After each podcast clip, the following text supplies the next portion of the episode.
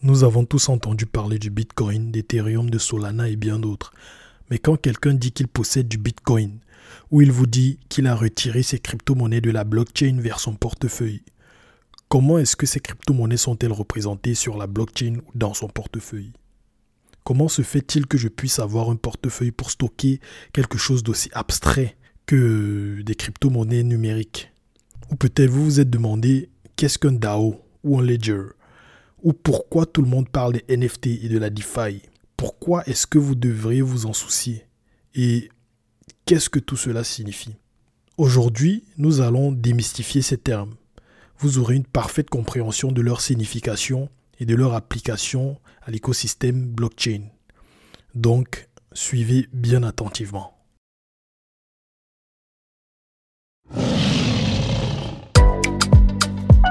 Bienvenue sur le podcast des héros. Nous parlons de la tech et apprenons des héros du passé et du présent pour devenir ceux du futur. Je suis votre hôte, Damien Domer.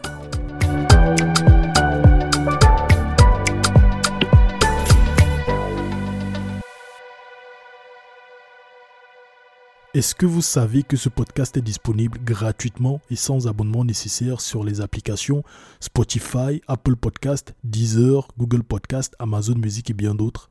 Les liens vers le podcast sur chacune de ces plateformes sont dans la description de cet épisode. Et n'oubliez pas de vous abonner s'il vous plaît. Et si vous aimez, laissez une bonne note s'il vous plaît pour que l'algorithme puisse le proposer à un maximum de personnes. Merci. Avant d'entrer dans le vif du sujet, si vous voulez en savoir plus sur le Web3, gagner de l'argent avec les cryptos, les NFT et en savoir plus sur la metaverse et d'autres, j'ai fait une liste des meilleurs livres que j'ai pu trouver sur les sujets. Suivez les liens vers les livres que j'ai rajoutés dans la description de cet épisode. Et ces livres, en fait, ils condensent des années d'expérience et de recherche de plusieurs personnes, plusieurs experts sur les sujets. Et ils vous feront gagner beaucoup de temps si vous vous y intéressez. Nous allons commencer avec les crypto-monnaies ou les tokens. Et tokens signifie jeton en anglais. Donc, qu'est-ce qu'une crypto-monnaie? Quand quelqu'un vous dit j'ai un bitcoin, qu'est-ce que ça signifie? Ou j'ai un Ethereum ou deux Solana, qu'est-ce que ça signifie en fait? Je parie que vous pensez à un fichier qui se trouve quelque part dans la blockchain. Genre, euh, un bitcoin est représenté par un fichier quelque part dans la blockchain ou euh, je sais pas, une entité numérique quelque part dans la blockchain. Mais en fait, ce n'est pas ça. En fait, un token est une entrée dans un ledger qui est associé à une adresse dans la blockchain. Et ce token n'est accessible que par la personne qui possède la clé privée de cette adresse. Et aussi, quand quelqu'un vous dit que j'ai retiré mes bitcoins de la blockchain pour le mettre dans mon wallet, en fait, il ne retire pas vraiment les bitcoins. Ce qu'il fait, c'est qu'il prend juste sa clé privée et il la met dans son wallet. Les bitcoins et l'Ethereum et tout le reste restent sur la blockchain, sauf qu'ils ne sont pas accessibles du tout. Ils ne seront accessibles que quand cette personne aura utilisé cette clé privée pour communiquer avec cette adresse de la blockchain. Et je profite pour parler aussi du ledger. C'est quoi le ledger? En fait, il s'agit là d'un fichier. Vous voyez, là, le ledger, c'est un fichier qui garde la trace de chaque transaction effectuée sous la forme de chaîne de blocs. Donc les données des transactions sont représentées en forme de blocs dans ce fichier. En d'autres termes, il s'agit d'un fichier numérique contenant un enregistrement de chaque transaction effectuée ou de chaque crypto-monnaie échangée, tout comme une banque.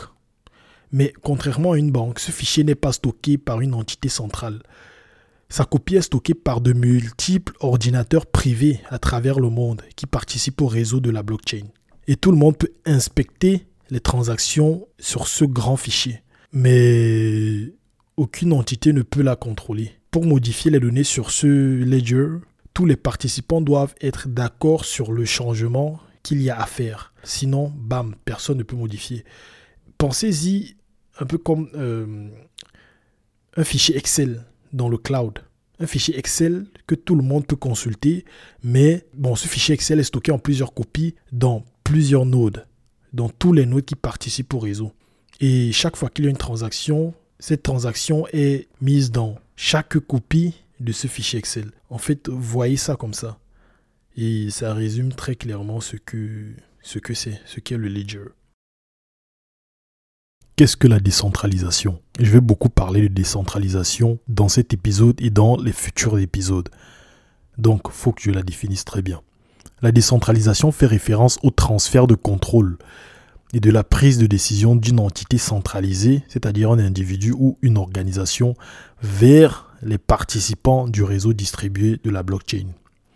Et ils le font grâce à un mécanisme de consensus. Bon, tout à l'heure, on va définir les mécanismes de consensus et on va donner des exemples. Les réseaux décentralisés s'efforcent de réduire le niveau de confiance que les participants doivent avoir les uns aux autres et de dissuader leur capacité à exercer une autorité ou un contrôle les uns sur les autres, d'une manière qui dégrade la fonctionnalité du réseau.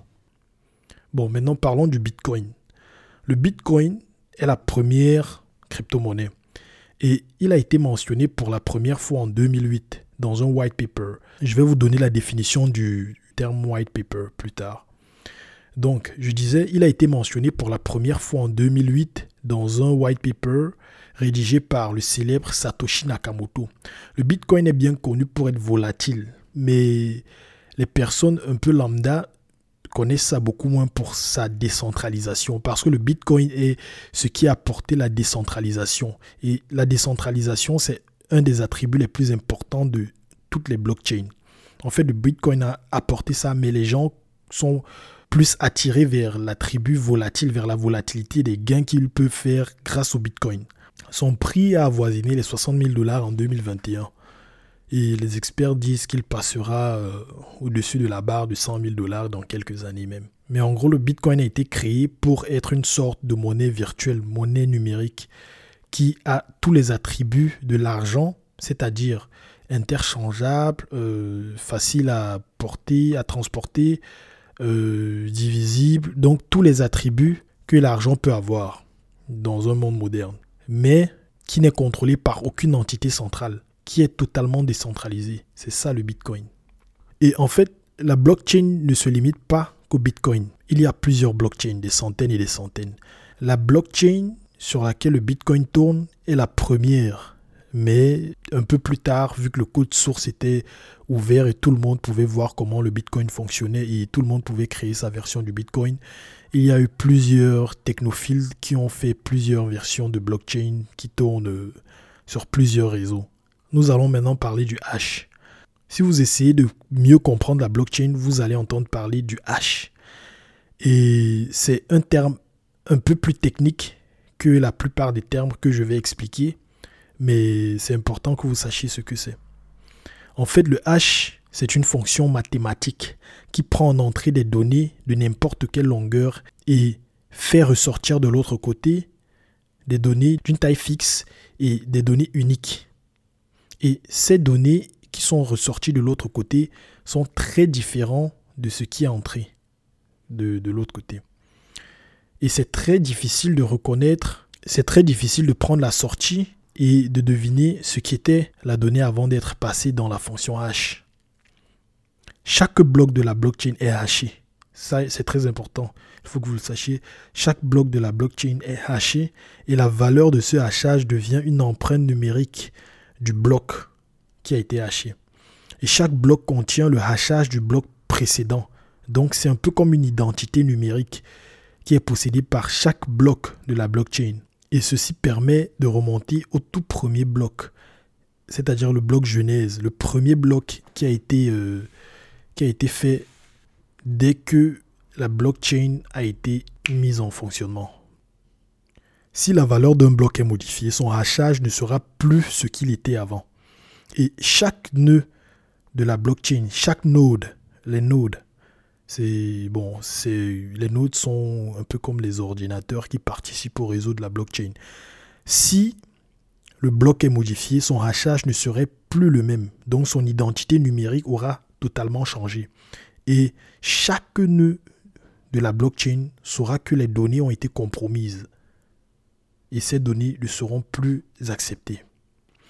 Pensez à ces blocs et ce hash un peu comme des personnes qui sont, sur, qui sont en file indienne.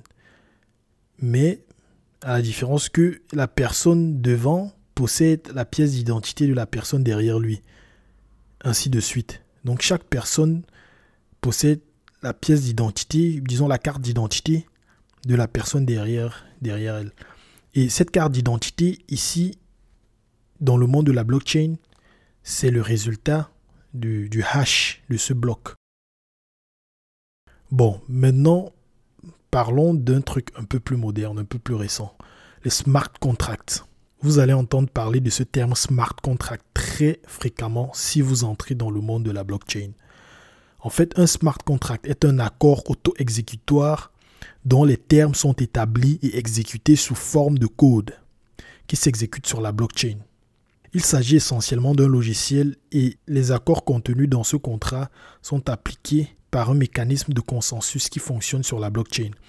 Comme ce consensus est établi par les nœuds de la blockchain, par les nodes de la blockchain, il est impossible de modifier les règles d'un contrat une fois qu'il est établi. Bon, nous avons parlé des smart contracts. Je sais que le mot smart va vous faire penser à un contrat intelligent, mais en fait, ils ne sont pas intelligents. Ils sont aussi intelligents que ceux qui les programment. C'est juste des instructions dans des fichiers, euh, dans des programmes qui tournent sur la blockchain et qui peuvent être exécutés si certains événements sont enclenchés. Euh, pensez à ça comme ça. C'est aussi simple que ça. Bon, nous allons monter d'un cran. Nous allons parler des DAO. Le DAO, c'est un concept qui, est, qui me plaît beaucoup un concept très récent qui est né avec la blockchain. Et le DAO, ça signifie Decentralized Autonomous Organization. Et il s'agit d'une organisation dans laquelle il n'y a pas d'autorité centrale, où c'est les détenteurs de tokens du réseau qui participent aux décisions du DAO. Et selon le site web d'Ethereum, voici ce qu'est un DAO. Un DAO est une organisation gouvernée par la blockchain et détenus collectivement qui travaillent à une mission partagée. Les DAO nous permettent en fait de travailler avec des personnes partageant les mêmes idées dans le monde entier, sans faire confiance à un leader bienveillant pour gérer les fonds ou les opérations. Et il n'y a pas de PDG, il n'y a pas de CEO ou euh, de directeur financier qui peut manipuler les livres, je sais pas. Il n'y a pas, il n'y a pas d'autorité centrale quoi les décisions sont prises par les membres de l'organisation. Et les règles sont basées sur la blockchain et intégrées au code qui définissent le fonctionnement de l'organisation et la manière dont les fonds sont dépensés. Ils ont des trésoreries intégrées auxquelles personne n'a le droit d'accéder sans l'approbation du groupe. Les décisions sont réglées par des propositions et des votes afin de rassurer, euh, de rassurer que chaque membre de l'organisation ait son mot à dire et tout se passe de manière transparente sur la blockchain. Et selon le site web d'Ethereum toujours, euh, voici des exemples de la façon dont un DAO pourrait être utilisé. Euh, un DAO peut être utilisé comme euh, pour, pour une organisation caritative où vous pourriez accepter des dons de n'importe qui dans le monde et voter sur les causes à financer. La propriété collective vous permet aussi d'acheter des actifs physiques ou numériques et les membres pourraient voter sur la façon dont ils vont les utiliser, ils vont utiliser ces biens. Les entreprises et des subventions, le DAO pourrait être aussi utilisé par des entreprises euh, pour des subventions et où on pourrait créer un fonds de capital risque qui met en commun des capitaux d'investissement et, et les membres du DAO pourraient voter pour les entreprises à soutenir avec ce fonds de capital risque. Et plus tard, les bénéfices engendrés pourraient être distribués entre les membres du DAO. Le DAO fonctionne grâce à un smart contract qui définit les règles de l'organisation au préalable et ça détient la trésorerie du groupe. Une fois que le smart contract est mis en ligne avec toutes ces instructions sur comment gérer la trésorerie, personne ne peut modifier ces règles, sauf si un vote est fait par les membres de l'organisation du DAO. Si quelqu'un essaye de faire quelque chose qui n'est pas en accord avec les règles et la logique du code, il échouera. Et comme la trésorerie est définie par des smart contracts, cela signifie que personne ne peut dépenser l'argent sans l'approbation du groupe. Cela signifie que les DAO n'ont pas besoin d'une autorité centrale et au lieu de cela, le groupe prend des décisions collectives et les paiements sont automatiquement autorisés lorsque les votes sont passés. Maintenant parlons du mécanisme de consensus. Parce que ce mécanisme de consensus, c'est la clé derrière les smart contracts, les DAO et tout ça. C'est grâce à ce mécanisme que les fonds sont stockés par le DAO dont on a parlé précédemment. Et c'est grâce à ce mécanisme de consensus que ces fonds sont sécurisés et sont bien gérés, sont sûrs d'être bien gérés.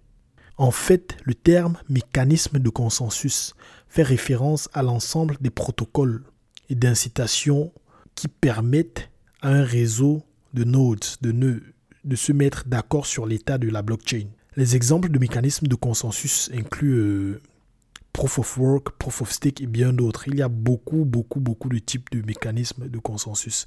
Certains même ne sont pas encore implémentés parce qu'ils sont encore en phase euh, théorique et on ne sait pas encore vraiment comment les implémenter de façon euh, à ce qu'elles soient sécurisées et fiables. Et actuellement, à l'heure que je vous parle, le monde n'est pas trop en accord avec le proof of work parce que apparemment ça consomme beaucoup trop d'énergie. Parce que le proof of work, les ordinateurs font, les ordinateurs qui participent au réseau blockchain doivent exécuter des tâches qui consomment beaucoup d'énergie pour valider les blocs de la blockchain. C'est pour ça que les gens, il y a certains pays qui, euh, qui sont réticents à accepter des, des mineurs de blockchain et tout et tout et tout et aussi, c'est l'une des raisons pour lesquelles l'Ethereum, qui est l'une des blockchains les plus célèbres, euh, l'Ethereum, la blockchain de l'Ethereum a migré du Proof of Work vers le Proof of Stake il y a quelques mois. Et cette migration a pris des mois et des mois et des mois de, de, trial and error, trial and error, essai, essai, échec, correction de bugs et beaucoup, beaucoup, beaucoup d'étapes.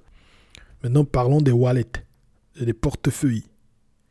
En fait, les portefeuilles c'est juste un logiciel ou un dispositif physique qui stocke vos clés privées. Et ces clés privées-là sont celles qui sont utilisées pour accéder à votre adresse sur la blockchain. C'est tout, c'est juste ça. Le portefeuille ne stocke pas votre Bitcoin ou vos transactions ou l'historique de vos transactions ou, ou un fichier magique, je sais pas. Non, ça stocke juste vos clés privées.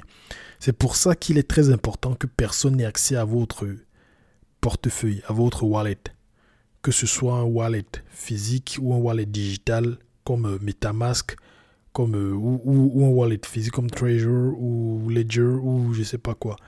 Très important de le garder secret et aussi de garder secret votre mot de passe pour accéder à ce wallet. Sinon, quelqu'un pourrait avoir accès à votre, à votre clé privée et bam, récupérer et récupérer tous vos investissements et vos crypto-monnaies et tout. Parlons des NFT.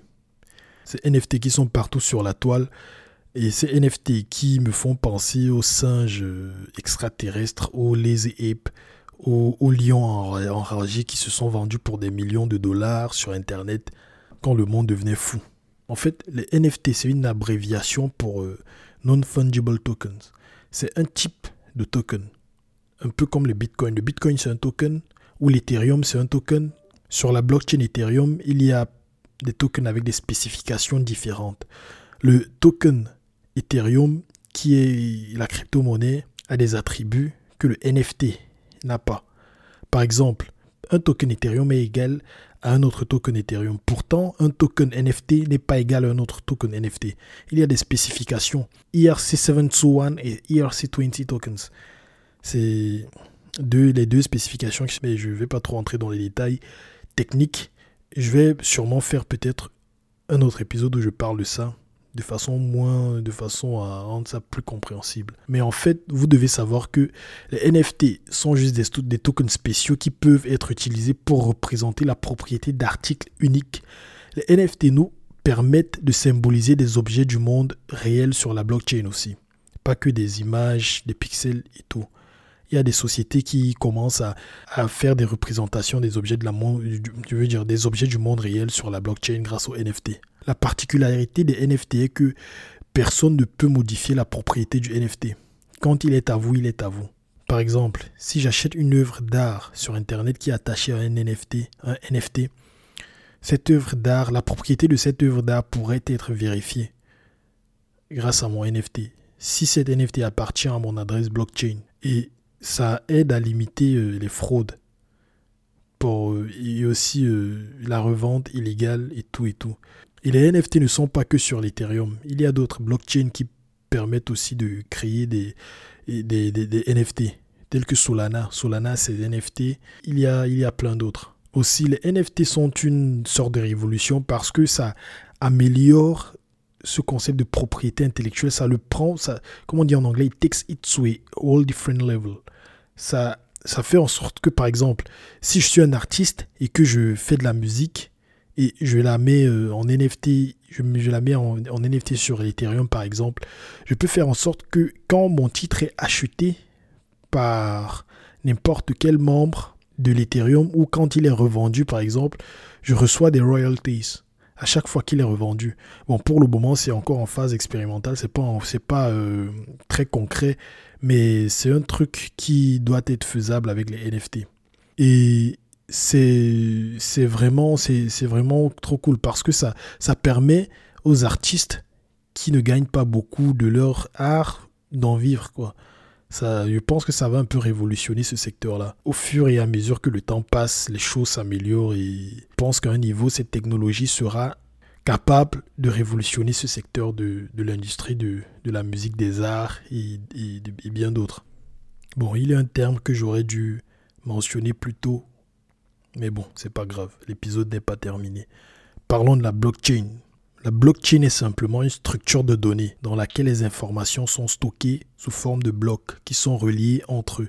Plutôt quand je vous parlais du hash, je vous parlais des blocs qui sont reliés entre eux grâce à l'identifiant du bloc précédent. Genre, si je suis un bloc, j'aurai l'identifiant du bloc précédent et le bloc qui me suit aura mon identifiant. Ouais, c'est un peu ça.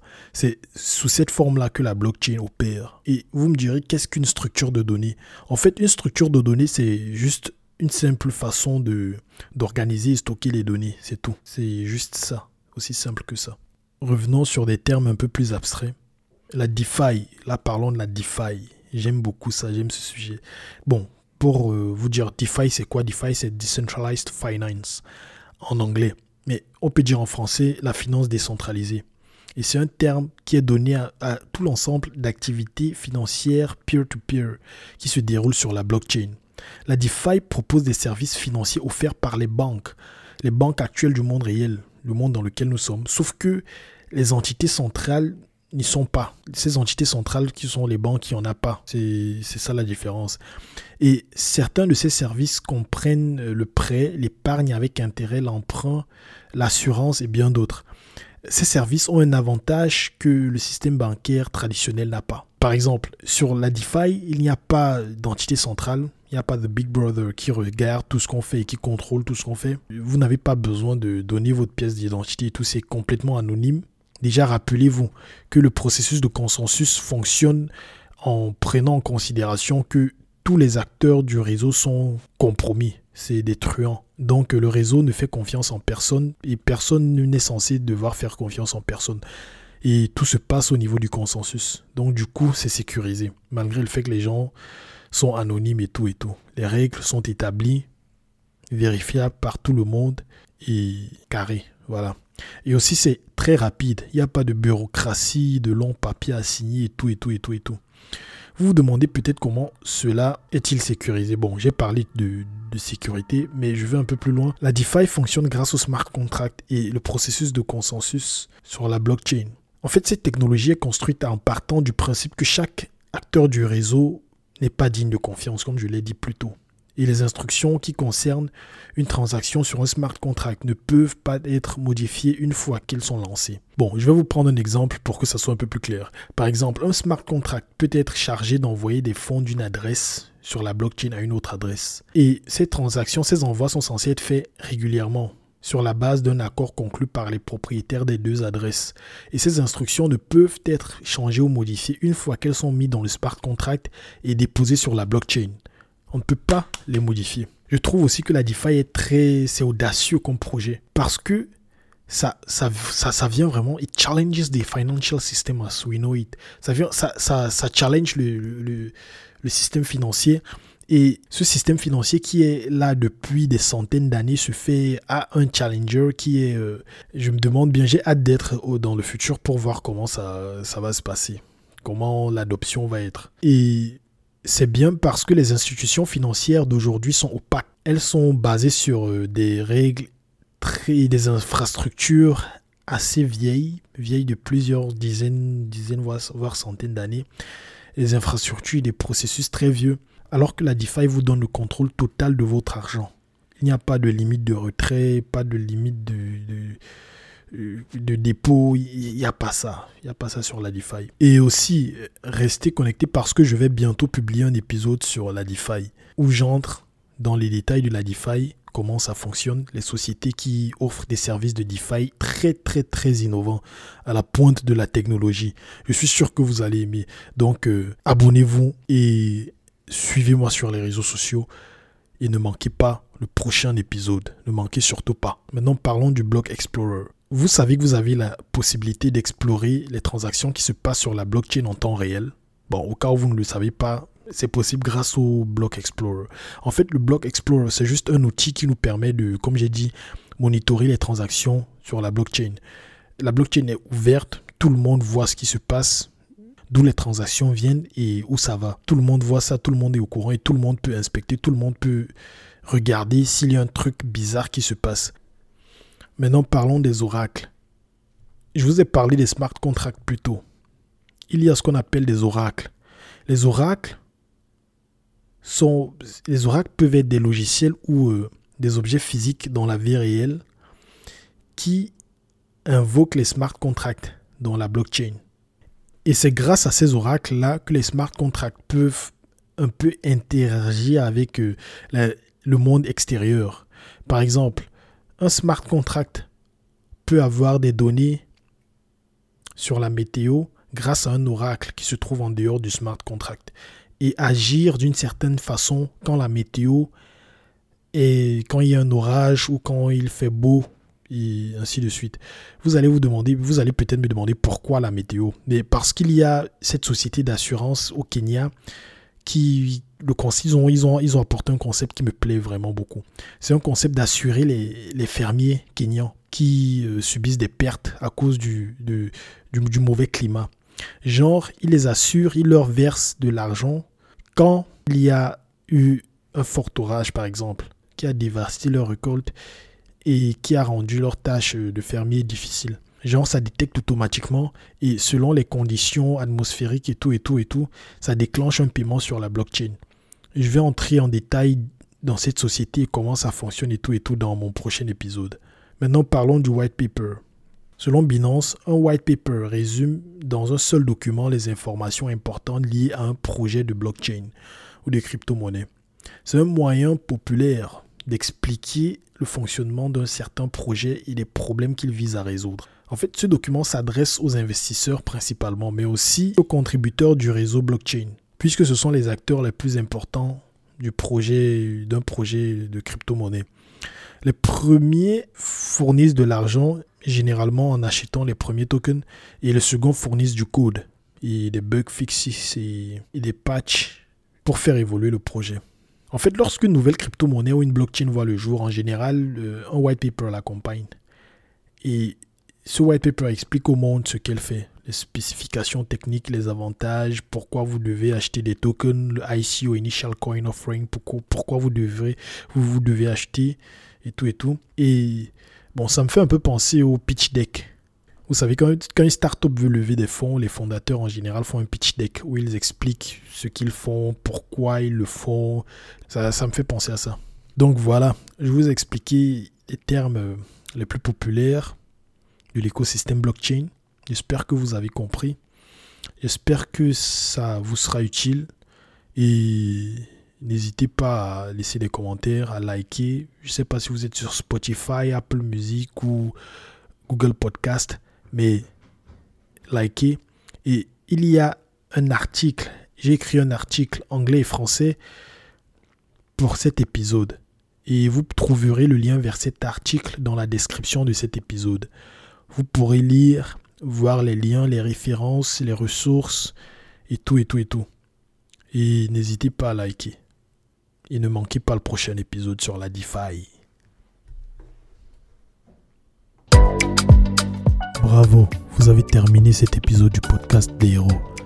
Merci de le partager avec deux personnes de votre entourage. Donnez-lui une note de 5 étoiles et rajoutez un gentil commentaire pour que l'algorithme puisse le proposer à un maximum de personnes. Et suivez-moi sur les réseaux sociaux pour rester à jour. Merci.